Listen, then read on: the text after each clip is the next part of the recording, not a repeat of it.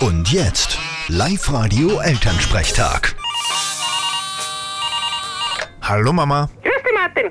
Ich sag das, wir haben derzeit so viel Mais. Wieso denn das? Der ist ja noch lange nicht reif. Was? Naja, der Mais, der Kuckerutz. Nein, nicht der Mais. Mais. Mäuse.